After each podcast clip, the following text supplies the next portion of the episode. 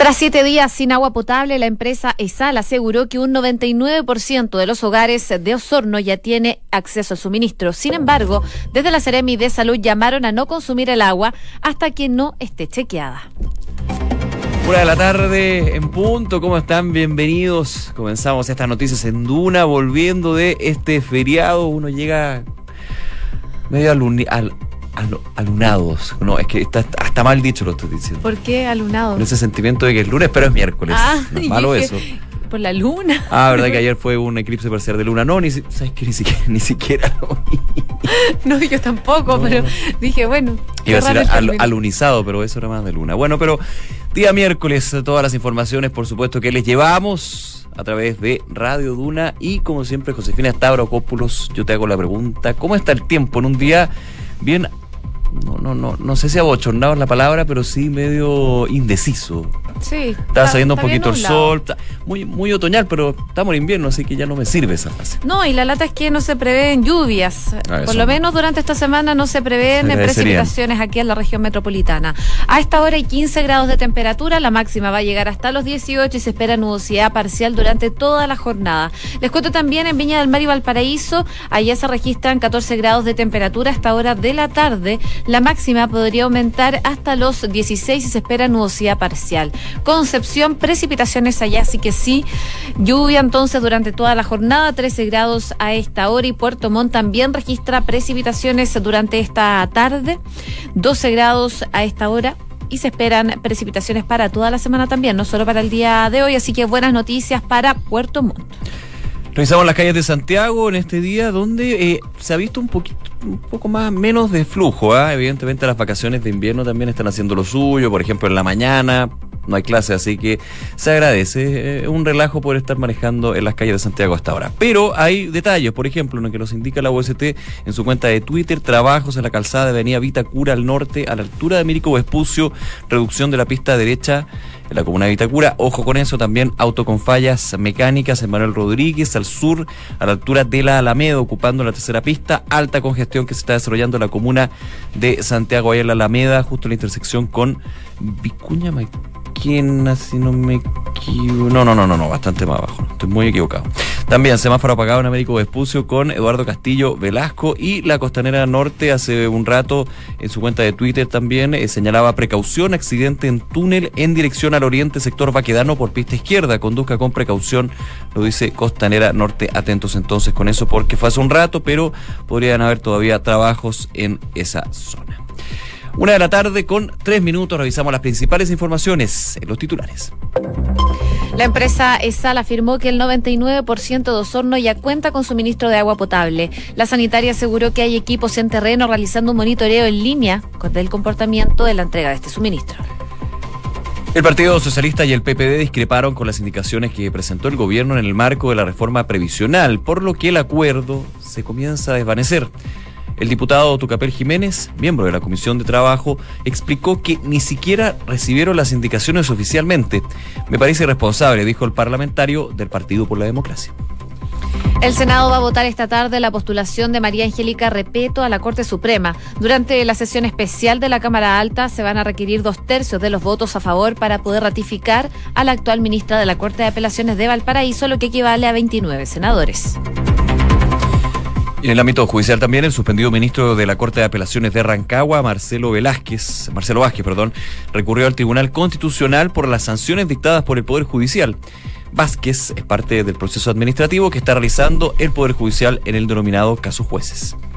Y esta mañana comenzó la Asamblea Nacional del Colegio de Profesores en la que se va a definir el futuro del paro docente. En medio de la séptima semana de huelga, los profesores se encuentran reunidos para discutir cómo seguir con las movilizaciones.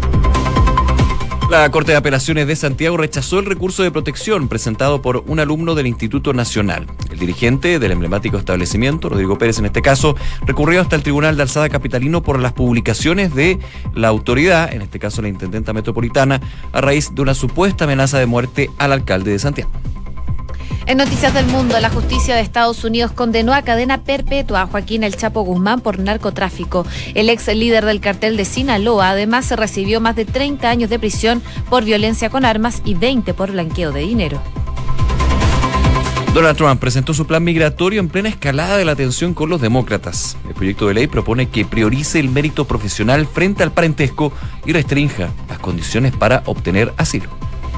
Angela Merkel cumple hoy 65 años marcada por los rumores sobre su estado de salud. Mientras la canciller alemana mantiene en estricto hermetismo su situación, en su país surgen diversos comentarios respecto a si va a continuar en el mando o va a adelantar su salida programada para el año 2021.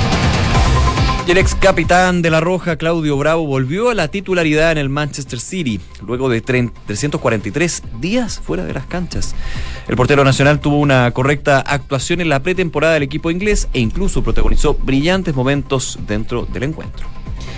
Una con cinco minutos, partimos revisando las principales informaciones del ámbito nacional, esta vez eh, todo lo que tiene que ver con Osorno, porque al parecer la gente ya puede estar más aliviada. La empresa ESAL, la responsable del suministro de agua potable, confirmó durante esta mañana que ya se está reponiendo el servicio de agua potable y está repuesto en un 99%.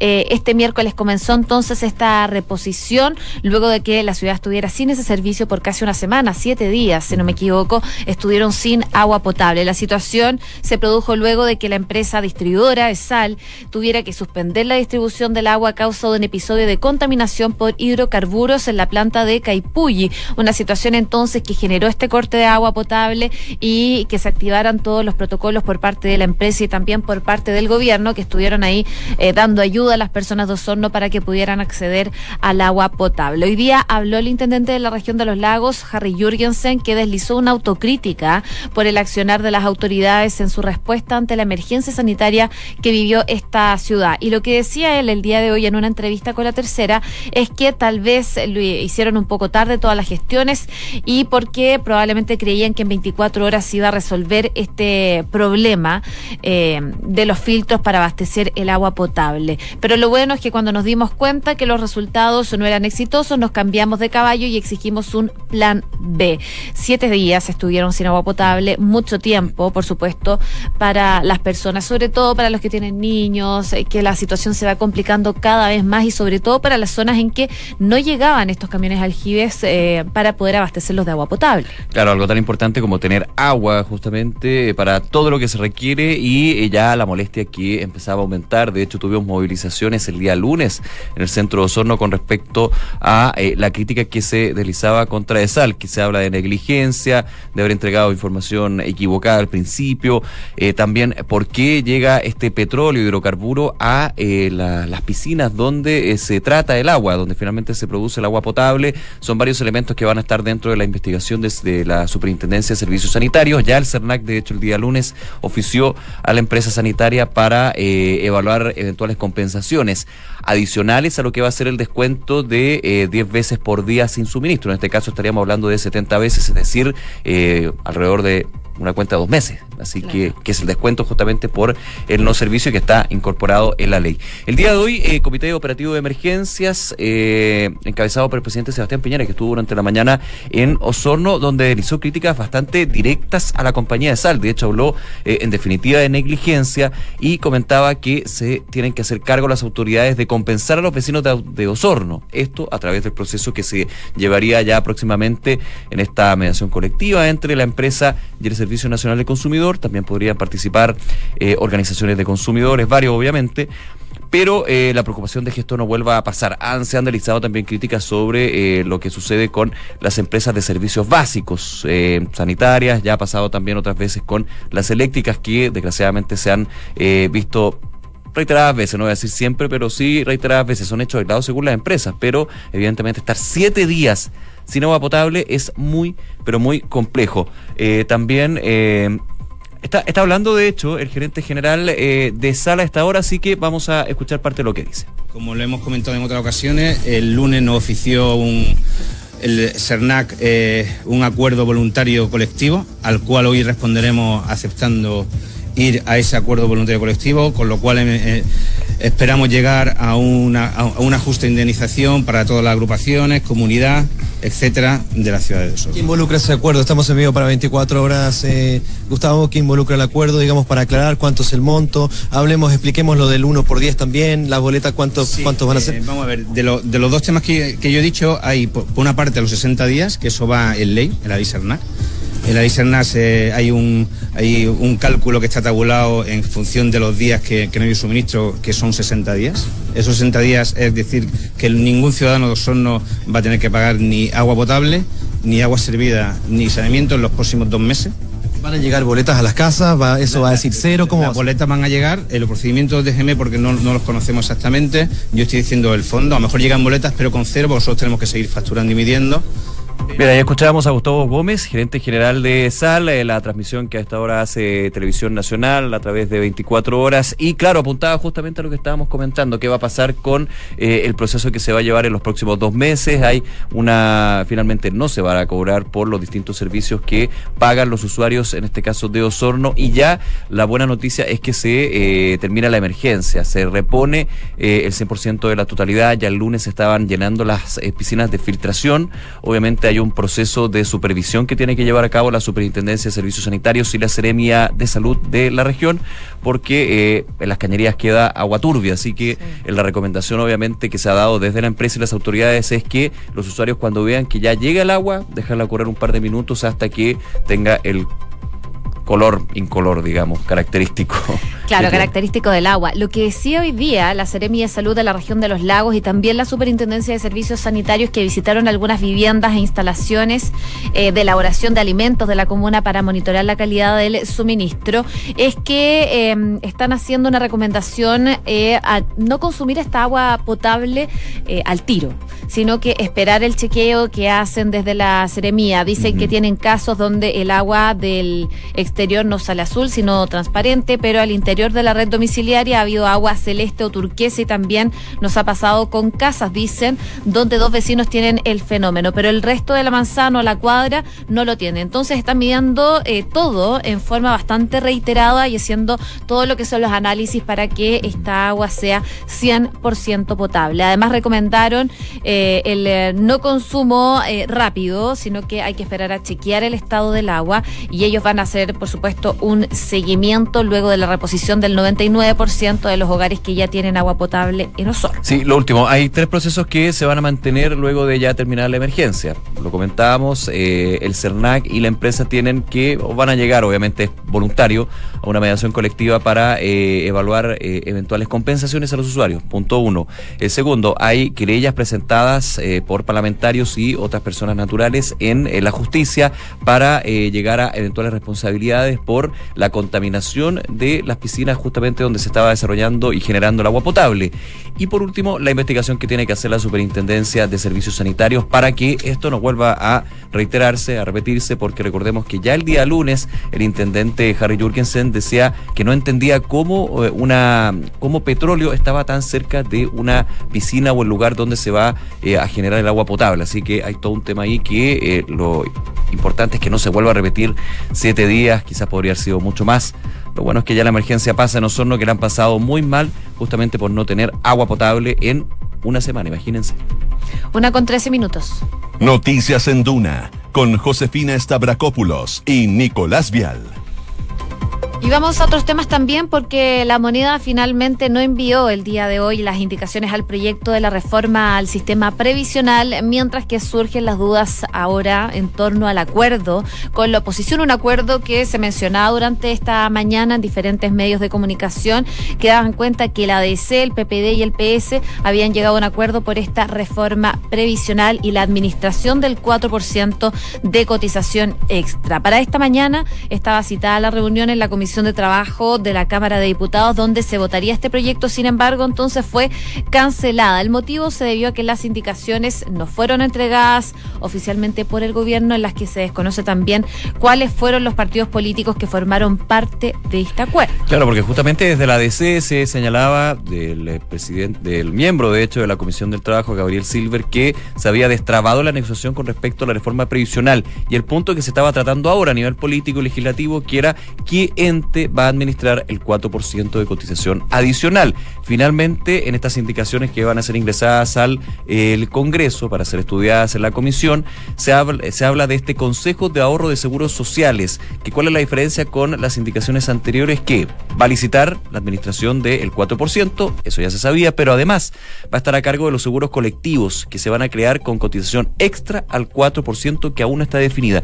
Y en ese punto es donde, por ejemplo, el miembro de la Comisión de Trabajo, el diputado Tucapel Jiménez, eh, criticaba durante esta mañana, primero que nos habían entregado formalmente las indicaciones, que la democracia cristiana había llegado a un acuerdo el partido o la bancada con el gobierno, no sumando lo que en su minuto dijo el diputado Gabriel Silver, que este acuerdo también iba a ir sumando a los miembros del PPD y el Partido Socialista. El, diputado PPD, Tucapel Jiménez, dice que eso no es así, que ellos no han podido revisar las indicaciones junto a sus asesores y por eso también la mm, presidenta de la Comisión del Trabajo hoy suspende la sesión donde justamente se iba a discutir sobre las indicaciones y luego votar en su minuto. Hay otro tema también que está ahí en el aire, no es nuevo, pero podría generar también tensiones, lo mencionaba el diputado Jiménez. Ellos están buscando que se aumente el 4% para eh, implementar este eh, margen de solidaridad que ya había pedido en su minuto la democracia cristiana, pero que al parecer se mantenía con este 4% fijo de cotización con cargo al empleador. Desde el gobierno se ha descortado hasta el minuto, porque esto está en negociación, que se aumente, por ejemplo, hasta un 5%, es decir, que el 4% sea ahorro del trabajador que va a este consejo o ente que administra y que licita, de hecho, porque no va a ser el que administre la rentabilidad y la inversión, sino que va a licitar y hacer un monitoreo de cómo va esto, pero aumentar este 4 a un 5% o 4,5% para que ese margen también pase a un elemento de solidaridad. Son los elementos que siguen ahí en el aire, pero desde el punto de vista político empiezan a haber eh, declaraciones totalmente contrapuestas. Desde la democracia cristiana que ya se hablaba de que se destrababa el acuerdo, que involucraba al PPD y el PS, y desde los otros partidos de la oposición dicen, a ver, aquí ni siquiera me han llegado las indicaciones, así que se estará adelantando bastante. Claro, tú mencionabas a tu capel Jiménez del eh, PPD, pero también tuvo una línea bastante similar el eh, diputado socialista Manuel Monsalve, quien reforzó esta idea de que eh, no conocen el contenido final de las indicaciones y explicó que es clave que nada de ese 4% pueda ser traspasado a las AFP. Otro tema que ha estado muy presente en estas discusiones. Sobre mm, el punto de prensa que finalmente no se realizó, detalló que estaban concordando con el diputado Gabriel Silva porque sí iba a realizar un punto de prensa para dar a conocer esta situación. Bueno, finalmente em, no se conocieron las indicaciones por parte de los parlamentarios, así que no pudieron dar a conocer nada sobre esa situación. Así que al parecer se desvanece este, este acuerdo entre la DC, el PPD y el PS con el gobierno por la reforma previsional. Así que hay que esperar a ver cómo avanzan las negociaciones de ahora en adelante. Yo lo que entiendo por las palabras de Jiménez, por el diputado Monsalve, es que nunca hubo acuerdo. De hecho, tu papel Jiménez durante la mañana decía, acá hay algo sumamente extraño. Entonces, bueno, no será primera vez, evidentemente, de que pase esto en el Congreso, pero con un tema tan eh, urgente, tan necesario como es la reforma previsional, dentro de lo que hay consenso y lo que no hay consenso, eh, esto es eh, una traba que se mantiene. Habrá que ver cuál es la negociación, evidentemente, ya retomándose la labor parlamentaria en el Congreso, que recordemos el día lunes fue bastante mínima porque solamente hubo una comisión mixta en eh, el Congreso aquí en Santiago, muchas comisiones se suspendieron.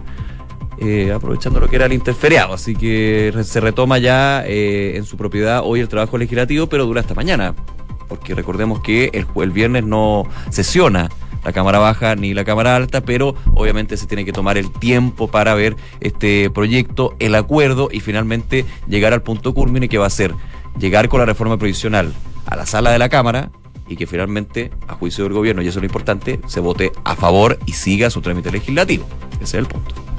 Una con 18 minutos. Escuchas Noticias en Duna con Josefina Stavrakopoulos y Nicolás Vial.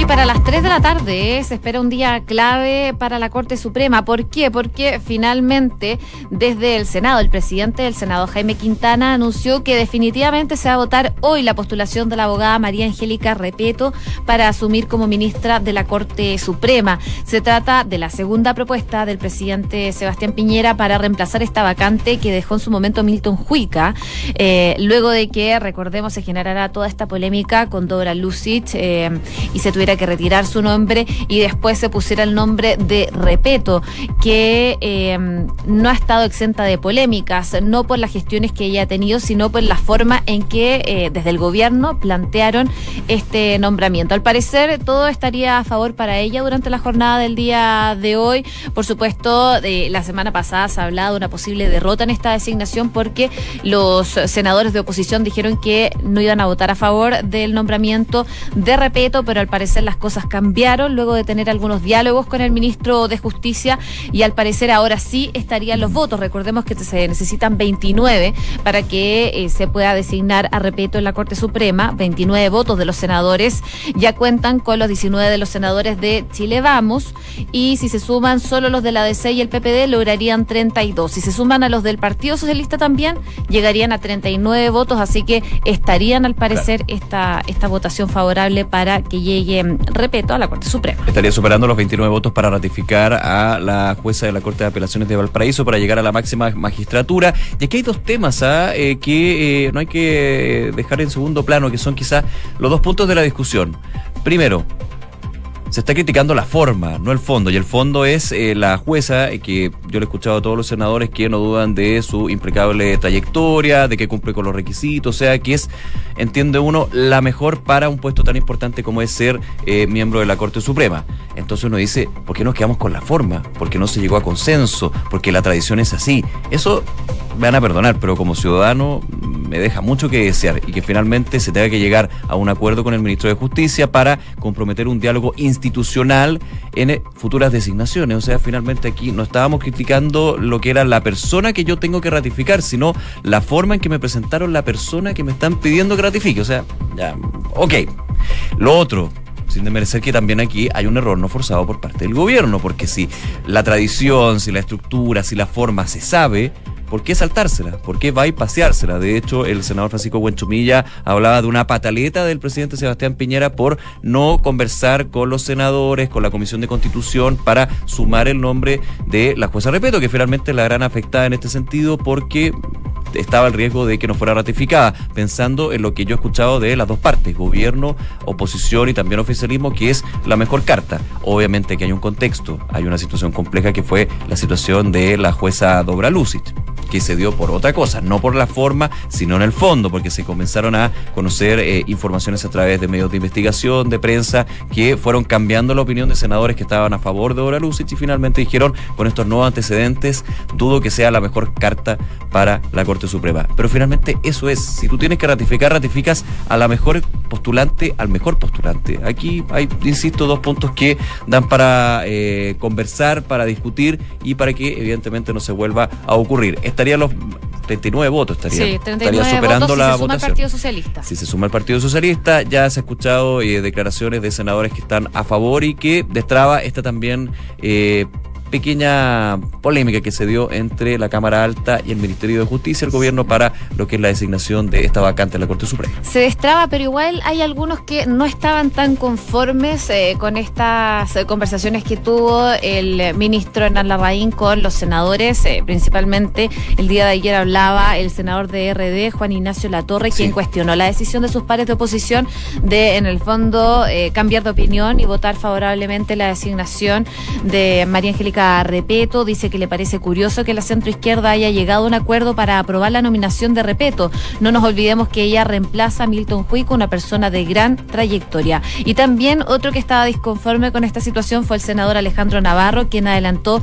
desde ya su voto en contra. Dice que no es parte del acuerdo, conociendo al presidente Piñera, nada garantiza que esto no vuelva a suceder. Claro, es un voto en contra por, por el hecho de que es la representante del gobierno. Eso lo deja claro Navarro. No, no me da ningún argumento de fondo que no le parece que, que eh, Repeto sea una mala carta. Ese también sería otro punto de la discusión. ¿Por qué en el Senado no se termina viendo efectivamente el fondo, de la, candidatura? Sí, de todas maneras. En algún, no en todos los casos, por favor que se entienda, pero en algunos casos, desgraciadamente, terminamos un poco así. Un voto en contra o a favor de quien está poniendo la candidatura en la mesa. Pero bueno, parte de la política y así es como funciona. Una de la tarde con 24 minutos. Escuchas Noticias en Duna con Josefina Stavrakopoulos y Nicolás Vial. Nos queda poco tiempo para este tema, pero ¿quién no ha visto eh, la serie Narcos, por ejemplo? Muy buena serie, yo la recomiendo, muy entretenida. Y ahora están con toda la trama del Chapo Guzmán.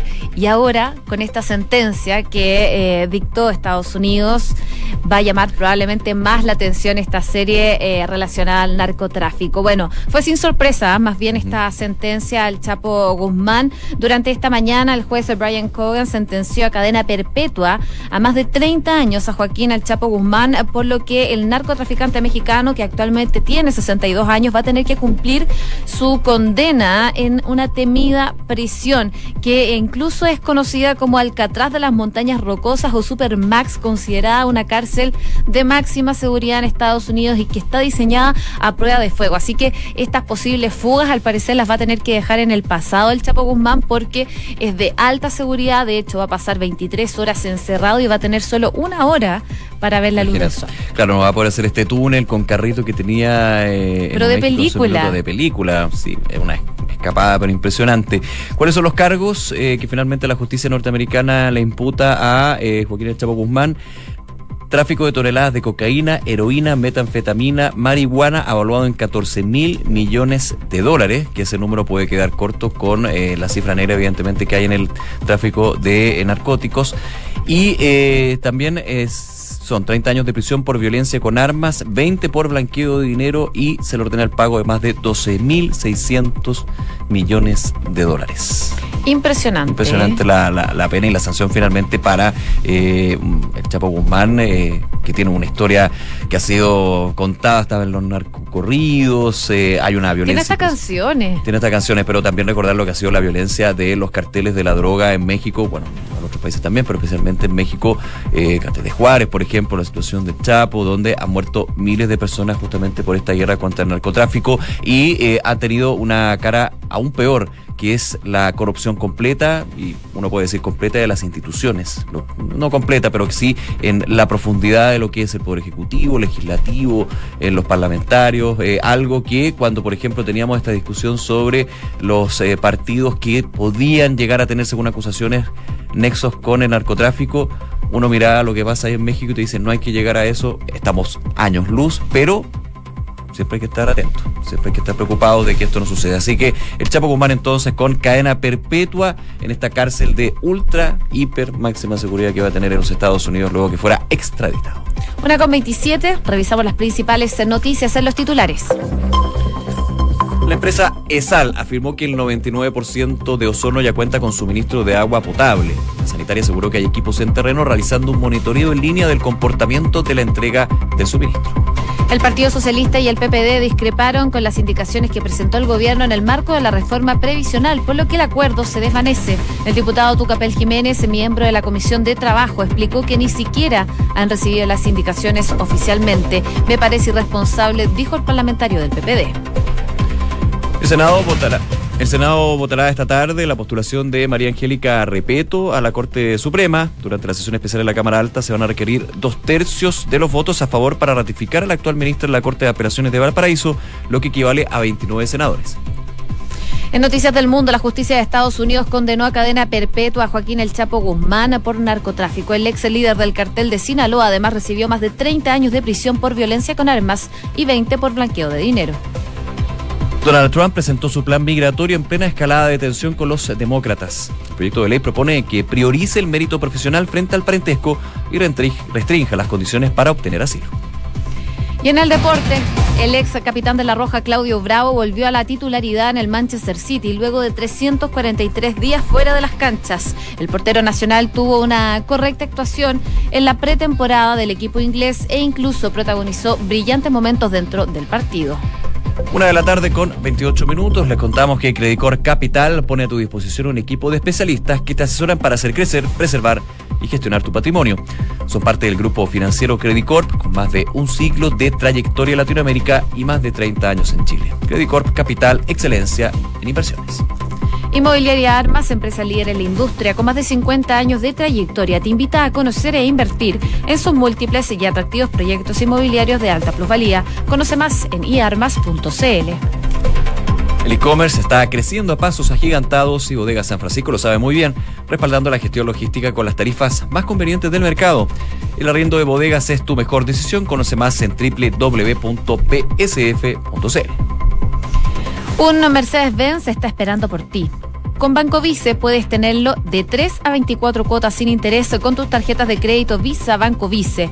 Anda por tu Mercedes-Benz nuevo o seminuevo a la red Kaufman de todo el país. Conoce los detalles en vice.cl. Banco Vice, simple para ti. Nos vamos, gracias por acompañarnos en Noticias en Duna. Por supuesto, todos nuestros contenidos en duna.cl. La invitación a que sigan en nuestra sintonía porque ya viene una nueva edición de información privilegiada y luego la tercera PM. Que estén muy bien. Buenas tardes.